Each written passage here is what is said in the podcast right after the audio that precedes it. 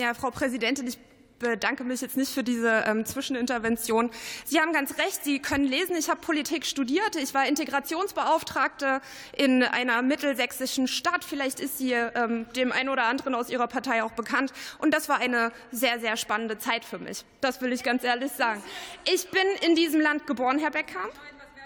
Ich bin in diesem Land geboren, also Vorsicht, was Sie hier sagen. Ich bin deutsche Staatsbürgerin und ich bekomme von Ihnen, von Ihnen, die Sie sich von den Steuergeldern von all diesen Menschen hier aushalten lassen, nichts mit, außer Hass, Hetze, Lügen und keinerlei Konstruktivität, was auch immer diese Zwischenintervention jetzt bringen sollte.